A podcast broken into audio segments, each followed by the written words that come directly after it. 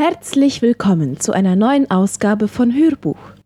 Mein Name ist Claudia Dück und wir machen mit dem Buch Keine Kompromisse. Jesus nachfolgen um jeden Preis von David Platt weiter. Heute ist der erste Teil des Kapitel 3 an der Reihe. Da beginnen, wo unser Selbst am Ende ist. Es kommt darauf an, uns auf Gottes Kraft zu verlassen. In Indonesien, dem Land mit den meisten Muslimen weltweit, unterrichtete ich an einer einheimischen theologischen Ausbildungsstätte. Von den Studenten dort wird erwartet, dass sie in einem muslimischen Umfeld eine Gemeinde mit mindestens 30 neuen getauften Gläubigen gründen, bevor sie absolvieren können.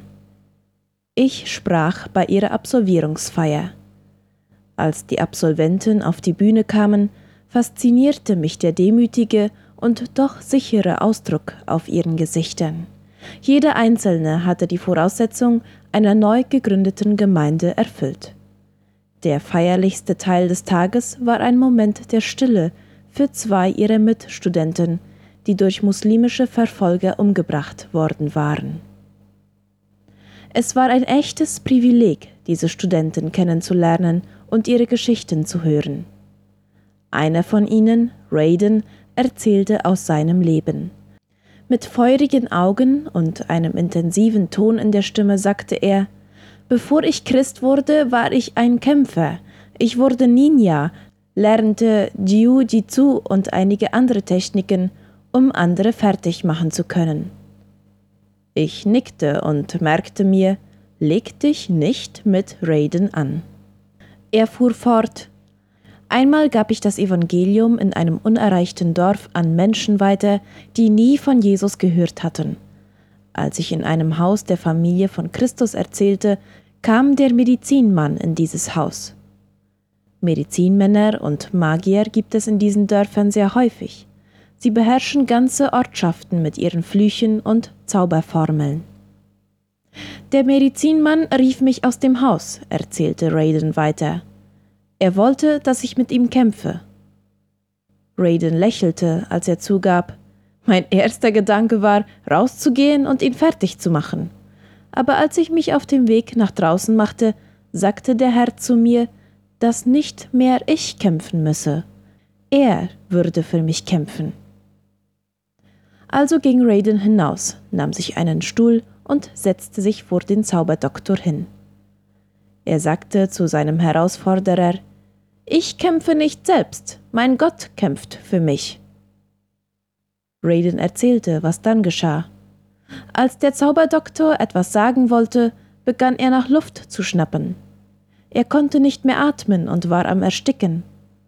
Leute kamen angelaufen, um zu sehen, was passierte. Nach wenigen Minuten war der Zauberdoktor tot zusammengebrochen. Inzwischen hatte sich das ganze Dorf um sie herum versammelt. Raiden fuhr fort. Ich hatte so etwas noch nie gesehen und wusste nicht, was ich tun sollte. Aber dann dachte ich, dass das wohl ein guter Moment sei, um das Evangelium zu predigen. Raiden lächelte und sagte, das tat ich dann auch. Und viele Leute in diesem Dorf setzten an diesem Tag zum ersten Mal ihr Vertrauen auf Christus. Nun würde ich das nicht unbedingt als eine neue Methode für Gemeindewachstum empfehlen. Aussagen über Menschen zu machen, die dann zu deren Tod führen, scheint mir nicht der beste Weg zu sein, die Dinge anzugehen. Aber diese Geschichte hat mich deutlich an die Zeit vor 2000 Jahren erinnert. Wenn Gläubige damals den Namen Jesu verkündeten, konnten Blinde sehen, Lahme gehen und Tote wurden auferweckt. Der Name Jesu hatte die Macht, böse Geister in die Flucht zu treiben und die härtesten Herzen zu Gott zu bringen. Und tatsächlich ist die Kraft des Namens Jesu auch 2000 Jahre später überragend. Die Frage an uns ist dann, ob wir dieser Kraft vertrauen. Und unser Problem ist, dass wir auf Schritt und Tritt versucht sind, uns stattdessen auf unsere eigene Kraft zu verlassen. Deshalb sind wir herausgefordert, in völliger Abhängigkeit von der Kraft zu leben, die nur Gott schenken kann und die unsere einzige Hoffnung ist. Subtile Gefahren Bis hierher haben wir gesehen, wie sich die Wege dieser Welt radikal vom Ruf Jesu und der zentralen Botschaft des Evangeliums unterscheiden. Diesen Wegen liegt eine gefährliche Annahme zugrunde, die wir unwissentlich akzeptieren, wenn wir nicht aufpassen, und auch ein tödliches Ziel, an dem wir schließlich landen werden, wenn wir nicht vorsichtig sind. Die gefährliche Annahme, die wir in dieser Welt unwissentlich akzeptieren, ist die, dass unser eigenes Können unser größtes Kapital ist. Moderne, selbstzentrierte Kulturen schätzen, was Menschen erreichen können, wenn sie an sich selbst glauben und auf sich selbst vertrauen. Und wir werden von diesem Denken angezogen. Aber das Evangelium setzt andere Prioritäten. Es ruft uns dazu auf, unser Ego zu beerdigen, an Gott zu glauben und seiner Kraft zu vertrauen. Im Evangelium konfrontiert Gott uns mit unserer totalen Unfähigkeit, ohne ihn irgendetwas zu erreichen, das Wert hat. Das meinte Jesus, als er sagte, Ich bin der Weinstock und ihr seid die Reben. Wer in mir bleibt und ich in ihm, der bringt viel Frucht, denn getrennt von mir könnt ihr nichts tun. Noch wichtiger ist das subtil tödliche Ziel, das wir erreichen werden, wenn wir die Zielvorgaben verfolgen, die in dieser Welt propagiert werden. Solange wir unsere Wünsche in unserer eigenen Kraft erreichen, werden wir uns immer selbst dafür die Ehre geben. Wir werden viel aus uns selbst machen.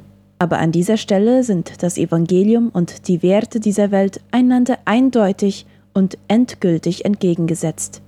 Während die Welt uns dazu bringen will, uns selbst groß zu machen, nötigt uns das Evangelium, Gott groß zu machen. Unsere Unfähigkeit hervorheben. Im direkten Widerspruch zu den Wegen der Welt freut Gott sich tatsächlich daran, unsere Unfähigkeit hervorzuheben. Er bringt Menschen absichtlich in Situationen, in denen sie unmittelbar spüren, dass sie ihn brauchen. Anschließend zeigt er machtvoll seine Fähigkeit, seinen Leuten alles zu geben, was sie brauchen, und das in einer Weise, die sie sich selbst nie hätten ausdenken oder vorstellen können. Und letztendlich verherrlicht er seinen eigenen Namen. Denken wir an die Geschichte von Josua vor Jericho, einer starken Stadt, geschützt von massiven Mauern. Bestimmt sah Josua unruhig seinem ersten Einsatz als Oberbefehlshaber des Volkes Gottes entgegen. Ich kann mir nur vage das Gefühl der Unzulänglichkeit vorstellen, als er über die Aufgabe nachdachte, die ihm bevorstand. Deshalb sehen wir am Ende von Josua 5, dass er allein ist und über die bevorstehende Schlacht nachdenkt. Aber plötzlich erscheint Gott. In diesem Moment verspricht er Josua, dass sie die Schlacht gewinnen werden und gibt ihm den Schlachtplan. Wir sehen Josua fast vor unseren Augen, wie er zuhört und denkt, was ist der Plan? Ein Frontalangriff? Irgendein Trick? Oder eine Belagerung, um die Stadt auszuhungern? Versetzen wir uns in Josuas Lage, als er den folgenden Schlachtplan hört. So zieht nun um die Stadt alle Kriegsleute einmal rings um die Stadt herum. So sollst du es sechs Tage lang machen. Und sieben Priester sollen sieben Widderhörner vor der Lade hertragen. Aber am siebten Tag sollt ihr siebenmal um die Stadt herumziehen, und die Priester sollen dabei in die Hörner stoßen. Und das soll geschehen, wenn man das Widderhorn anhaltend bläst und ihr den Schall des Horns hört, dann soll das ganze Volk ein großes Kriegsgeschrei erheben. Die Mauer der Stadt wird dann in sich zusammenstürzen, und das Volk soll hinaufsteigen, jeder gerade vor sich hin. Wir wollen ehrlich sein. Das ist bizarr. An Josuas Stelle hätten wir hier gern eine zweite Meinung gehört. Warum entwarf Gott diesen Schlachtplan, um die erste Stadt im verheißenen Land einzunehmen? Übersieh nicht das, was Gott tat. Er führte göttliche Regie in der Geschichte seines Volkes, damit nur er am Ende die Ehre für das bekommen würde, was geschah. Lies den Rest von Josua 6, dann wirst du sehen, dass sie die Stadt genau so einnahmen, wie Gott es beschrieben hatte. Aber achte auch sorgsam darauf, was du nicht siehst. Die Israeliten gehen nicht zu den Trompetenspielern und sagen ihnen, wie gut sie ihre Sache an diesem Tag gemacht haben. Ich kann sie mir gerade gut vorstellen. Abishai, ich habe dich noch nie so super spielen gehört. Nimrod, dein hohes C war heute wunderschön, Mann. Nein, stattdessen sehen wir das Volk Israel, wie es erkennt, dass nur Gott das getan haben kann. So handelt Gott. Er bringt seine Leute in Situationen, wo sie seine Kraft verzweifelt herbeisehnen. Und dann zeigt er seine Fürsorge in einer Art und Weise, die seine Größe darstellt. Abhängig von uns selbst oder voller Sehnsucht nach seinem Geist? Hier fühle ich mich als Pastor einer Gemeinde in den Vereinigten Staaten von Amerika am schuldigsten. Ich bin Teil eines Systems, das eine wahre Flut von Mitteln und Methoden, Plänen und Strategien entwickelt hat, damit Gemeinde funktioniert. Und wir brauchen die Kraft Gottes kaum bis gar nicht dafür. Nicht nur Pastoren sind an dieser Farce beteiligt. Ich fürchte, dass wir alle, Pastoren und Gemeindeglieder, blindlings eine Mentalität angenommen haben, die bei dem, wie wir Gemeinde leben, unsere Fähigkeiten betont und unsere eigenen Namen verherrlicht. Denken wir darüber nach, was nötig ist, damit erfolgreiche Geschäftsleute, effektive Unternehmer, hart arbeitende Kollegen, kluge Rentner und idealistische Studenten sich mit einem kreativen Pastor zusammentun, um das entstehen zu lassen, was heute oft als erfolgreiche Gemeinde angesehen wird. Definitiv ist die Kraft Gottes nicht nötig, um in der amerikanischen Gesellschaft oder in anderen Teilen der Welt die Massen anzuziehen. Ein paar Schlüsselelemente, die wir selbst hervorbringen können, reichen aus. Als erstes brauchen wir eine gute Show. In unterhaltungsgesteuerten Kulturen brauchen wir jemand, der die Massen fesseln kann. Ohne einen charismatischen Redner sind wir dem Untergang geweiht selbst wenn wir ihn am Bildschirm zeigen müssen. Wir brauchen einen guten Prediger. Und noch besser ist es, wenn er einen ausgebildeten Lobpreisleiter mit einer guten Band an seiner Seite hat. Als nächstes brauchen wir Räumlichkeiten, in denen sich die Massen versammeln können. Also kratzen wir alle unsere Mittel zusammen und bauen große und teure Gebäude, wo die Show stattfinden kann. Wir müssen sicherstellen, dass das Gebäude in jedem Teil hervorragend und anziehend ist. Schließlich erwartet unsere Kultur das so. Offen gesagt, erwarten wir das so. Wenn dann schließlich die Massen kommen, brauchen wir etwas, damit sie wiederkommen. Also müssen wir Programme starten, erstklassige, spitzenmäßige Programme für Kinder, für Jugendliche, für Familien, für jedes Alter und jeden Stand. Um diese Programme zu realisieren, brauchen wir Profis, die sie durchführen. Dadurch können zum Beispiel Eltern ihre Kinder einfach an der Tür abgeben und die Profis übernehmen den Dienst für sie. Wir möchten nicht, dass Eltern das zu Hause selber versuchen. Ich weiß, dass das sehr vereinfacht und übertrieben klingen mag.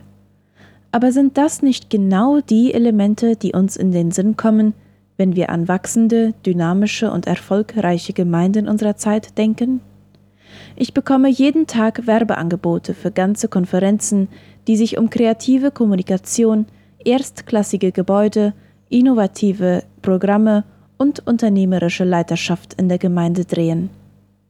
Wir Christen haben uns selbst eingeredet, dass wir in der Gemeinde und in jedem anderen Lebensbereich alles, was wir uns vornehmen, auch erreichen können – wenn wir unsere Mittel gut einsetzen und die passenden Strategien anwenden. Aber was komischerweise in diesem Bild der Präsentationen, Persönlichkeiten, Programme und Profis fehlt, ist unsere äußerste Sehnsucht nach der Kraft Gottes. Gottes Kraft ist im besten Fall ein Anhängsel unserer Strategien.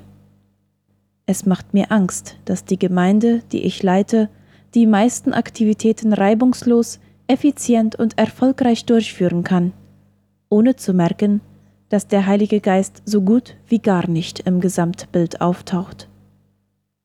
Wir können uns so leicht selbst täuschen, indem wir die Anwesenheit menschlicher Körper in einer Menge mit dem Vorhandensein geistlichen Lebens in einer Gemeinschaft verwechseln. Ein ganz anderes Bild. Aber wenn ich die Apostelgeschichte im Neuen Testament öffne und das Bild der Gemeinde dort genau betrachte, sehe ich völlig andere Bilder. Ich sehe eine kleine Gruppe eingeschüchterter Jünger, die aneinander gedrängt in einem Raum im Obergeschoss sitzen. Sie wissen, dass sie Gottes Kraft brauchen. Sie sind Galiläer, von der Oberklasse in Jerusalem als einfaches, ungebildetes Provinzvolk aus der Unterklasse gering geschätzt. Von dieser Gruppe hängt die Ausbreitung der Christenheit ab. Was tun sie also? Sie entwerfen keine Strategien, sondern sie verharren einmütig im Gebet. Sie sind nicht damit beschäftigt, an sich selbst zu glauben oder sich auf sich selbst zu verlassen, sondern sie flehen um die Kraft Gottes. Und sie sind sich völlig sicher, dass sie ohne Gottes Versorgung überhaupt nichts erreichen werden. Dann sendet Gott seinen Geist voller Kraft und alles wird anders. Diese ungebildeten Galiläer beginnen, das Evangelium in vielen verschiedenen Sprachen weiterzugeben, so dass alle es verstehen. Die Menge ist bestürzt, und Petrus steht auf, um Christus zu predigen. Petrus, der noch Wochen zuvor Angst hatte, zuzugeben, dass er Jesus überhaupt kannte, steht jetzt in der Kraft Gottes vor Tausenden von Menschen und verkündet Christus. Mehr als 3000 Menschen werden gerettet. Das nenne ich Gemeindewachstum. Apostelgeschichte 1 beginnt mit etwa 120 Gläubigen.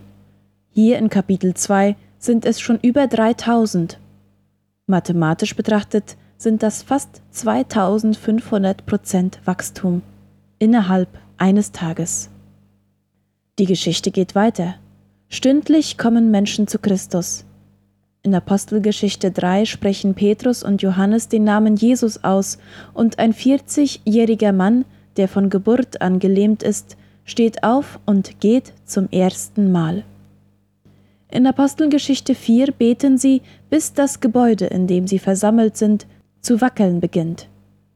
In einer aufschlussreichen Bemerkung zu seinem Bericht schreibt Lukas, als sie, also die Massen, aber die Freimütigkeit des Petrus und Johannes sahen und bemerkten, dass es ungelehrte und ungebildete Leute seien, verwunderten sie sich, und sie erkannten, dass sie mit Jesus gewesen waren. Und es wird immer besser. In Apostelgeschichte 5 geschehen durch die Apostel viele Zeichen und Wunder unter dem Volk. Kranke werden von ihren Leiden geheilt, böse Geister werden ausgetrieben.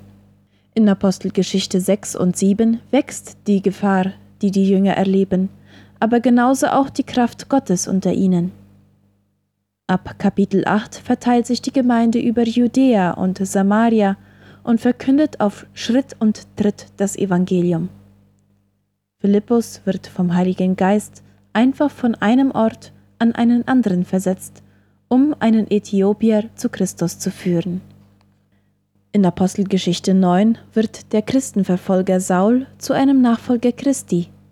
In Apostelgeschichte 10 beginnen in Rasse und Volkszugehörigkeit begründete Hindernisse für das Evangelium zusammenzubrechen – und in Apostelgeschichte 11 wird die Gemeinde in Antiochia als Basis der zukünftigen Mission zu allen Völkern gegründet. In Apostelgeschichte 12 sitzt Petrus in der Todeszelle eines Gefängnisses.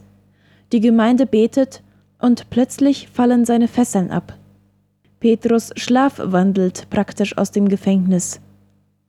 Apostelgeschichte 13 ist der Startschuss für Paulus zu seinen Reisen von Stadt zu Stadt. Überall predigt er das Evangelium, heilt Menschen von ihren Krankheiten, treibt Dämonen aus und weckt sogar Tote auf. Ich liebe die Art, wie sich das Bild in der Apostelgeschichte entfaltet, weil Lukas seine Geschichte absichtlich so erzählt, dass Gott verherrlicht wird. Achte auf die Sprache in Apostelgeschichte 2, wenn Lukas die Ergebnisse der Predigt von Petrus berichtet.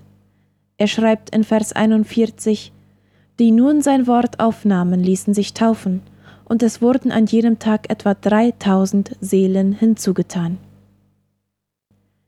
Hast du die passive Formulierung bemerkt? Sie wurden hinzugetan. Die Frage drängt sich auf, wer sie dazu getan hat. Weiter unten in Vers 47 stellt Lukas sicher, dass wir die richtige Antwort bekommen. Dort schreibt er, der Herr aber tat täglich hinzu, die gerettet werden sollten. Der Trend setzt sich fort. In Apostelgeschichte 5, Vers 14 heißt es, aber umso mehr wurden solche, die an den Herrn glaubten, hinzugetan, Scharen von Männern und auch Frauen. Als Barnabas das Evangelium in Antiochia weitergibt, lautet das Ergebnis Eine zahlreiche Menge wurde dem Herrn hinzugetan. Apostelgeschichte 11, Vers 24. Später im pisidischen Antiochia geht es um eine Menge von Heiden. In Apostelgeschichte 13, Vers 48 steht, und es glaubten, so viele zum ewigen Leben verordnet waren. So hat sich Gott das mit seinen Leuten gedacht. Er gibt seine Kraft unscheinbaren Menschen, damit völlig klar ist, wem die Ehre für den sich einstellenden Erfolg zusteht. Die Geschichte der Gemeinde setzt sich durch das ganze Neue Testament fort. Und wenn ich sie lese, kann ich nicht anders, als mich danach zu sehnen, Teil eines solchen Geschehens in der heutigen Gemeinde zu sein. Eines Geschehens, bei dem wir uns weigern, uns auf das zu verlassen, was wir mit unseren eigenen Fähigkeiten erreichen können. Bei dem wir uns nicht länger mit dem zufrieden geben, was wir in unserer eigenen Kraft tun können. Bei dem die Gemeinde radikal auf die große Kraft Gottes vertraut, unscheinbaren Leuten unbegrenzte, unvorhersehbare und ungehemmte Mittel zu geben, damit sie den Namen Gottes verherrlichen. Davon möchte ich ein Teil sein.